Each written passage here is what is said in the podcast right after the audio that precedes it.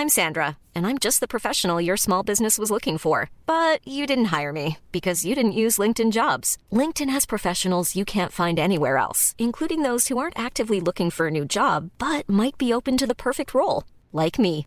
In a given month, over 70% of LinkedIn users don't visit other leading job sites. So if you're not looking on LinkedIn, you'll miss out on great candidates like Sandra. Start hiring professionals like a professional. Post your free job on linkedin.com/people today.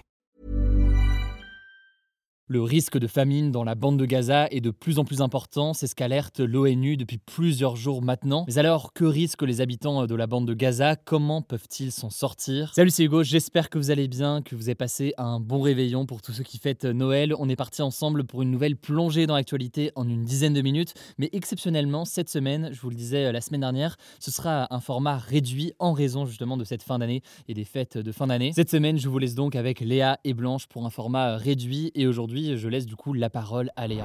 Merci Hugo et bonjour à tous. On commence donc avec un point sur Gaza et la mise en garde qui a été faite par l'ONU en fin de semaine dernière contre un risque de famine dans la bande de Gaza. Actuellement, 93% des Gazaouis sont en situation d'insécurité alimentaire aiguë selon le programme alimentaire mondial. Alors, on vous en parlait la semaine dernière, l'ONU a mis en place un système de classification de l'insécurité alimentaire qui est réparti en cinq niveaux. Eh bien, selon l'ONU, le plus probable, c'est que d'ici le 7 février, environ la moitié de la population à Gaza se trouve dans la phase d'urgence qui comprend une malnutrition aiguë très élevée et une surmortalité. Par ailleurs, au moins une famille sur quatre, soit plus de 500 000 personnes, pourrait être confrontée à la phase 5, donc à des conditions catastrophiques. Alors, pour l'ONG Action contre la faim, la déclaration faite par l'ONU concernant la menace de la famine à Gaza est, je cite, un tournant car il n'y a eu que quatre déclarations de famine ces dernières décennies. Une pour le Soudan du Sud en 2017,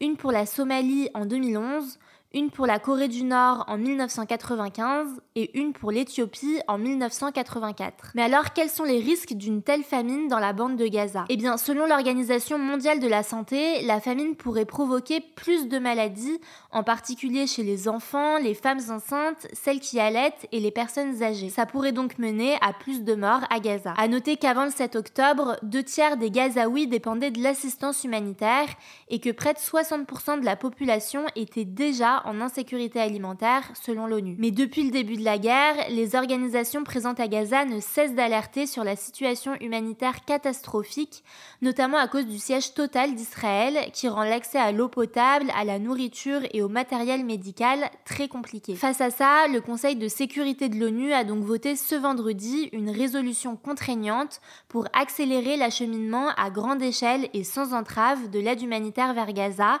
sans faire mention d'un cessez-le-feu entre Israël et le Hamas. Israël continuera à inspecter l'entrée de toute aide humanitaire à destination de Gaza. Alors, le Hamas a dénoncé une résolution insuffisante, mais l'ambassadeur palestinien à l'ONU a estimé qu'il s'agissait, je cite, d'un pas dans la bonne direction. Depuis l'attaque du Hamas contre Israël le 7 octobre, qui a fait 1200 morts et mené à la prise d'otages d'environ 250 personnes, la riposte israélienne dans la bande de Gaza a fait 20 424 morts, selon le ministère de la Santé de Gaza, qui est contrôlé par le Hamas et qui est la seule source disponible sur place. On verra comment la situation évolue. On poursuit avec le reste de l'actualité en bref. Première actu, la ville de Bethléem, qui est située sur le territoire palestinien de Cisjordanie, a décidé d'annuler la majorité des célébrations de Noël en solidarité avec les Palestiniens de la bande de Gaza. Selon la tradition chrétienne, Bethléem est le lieu de naissance de Jésus-Christ. Donc cette année à Bethléem, les décorations ont été retirées, les parades ont été annulées, et alors que des milliers de pèlerins viennent généralement du monde entier pour les fêtes de fin d'année, il n'y a pas de touristes cette année. Lors de sa messe de Noël, le pape François a déclaré Notre cœur ce soir est à Bethléem, et il a apporté son soutien aux victimes de la guerre entre Israël et le Hamas. Deuxième actu, en France, les policiers municipaux ont été appelés à faire grève pour Noël et le Nouvel An par plusieurs syndicats. Alors les policiers municipaux, ce sont ceux qui sont chargés d'assurer la sécurité et le maintien de l'ordre dans les villes et qui mettent par exemple les contraventions ou qui sont en charge du contrôle de la circulation. En fait, les policiers municipaux demandent de meilleures conditions de rémunération car ils estiment que leurs missions sont devenues plus nombreuses et plus dangereuses. Ils réclament aussi une augmentation de leur retraite. Selon Thierry Colomb Omar, le président de la Fédération nationale des policiers municipaux de France, cet appel à la grève pendant les fêtes de fin d'année est suivi à environ 25%. Troisième actu, L'avion en provenance de Dubaï, qui était immobilisé à l'aéroport de Chalon-Vatry dans la Marne depuis jeudi pour soupçon de traite d'êtres humains, a été autorisé à redécoller vers l'Inde ce lundi. En fait, cet avion qui comptait 303 passagers indiens à son bord devait initialement uniquement faire une escale en France avant de redécoller pour le Nicaragua, mais selon un anonyme qui a alerté les autorités,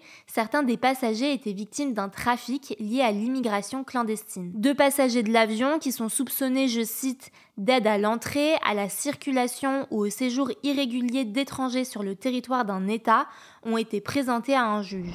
Et on finit avec cette actu, l'Ukraine a fêté Noël ce lundi 25 décembre et c'est une première. En fait, jusqu'à présent, les Ukrainiens fêtaient Noël le 7 janvier car ils suivaient les traditions de l'église orthodoxe russe. Le président ukrainien Volodymyr Zelensky avait officialisé le déplacement des célébrations de Noël du 7 janvier au 25 décembre en juillet dernier. En fait, il s'agit d'un changement assez symbolique parce que c'est une façon pour l'Ukraine de prendre ses distances avec la Russie.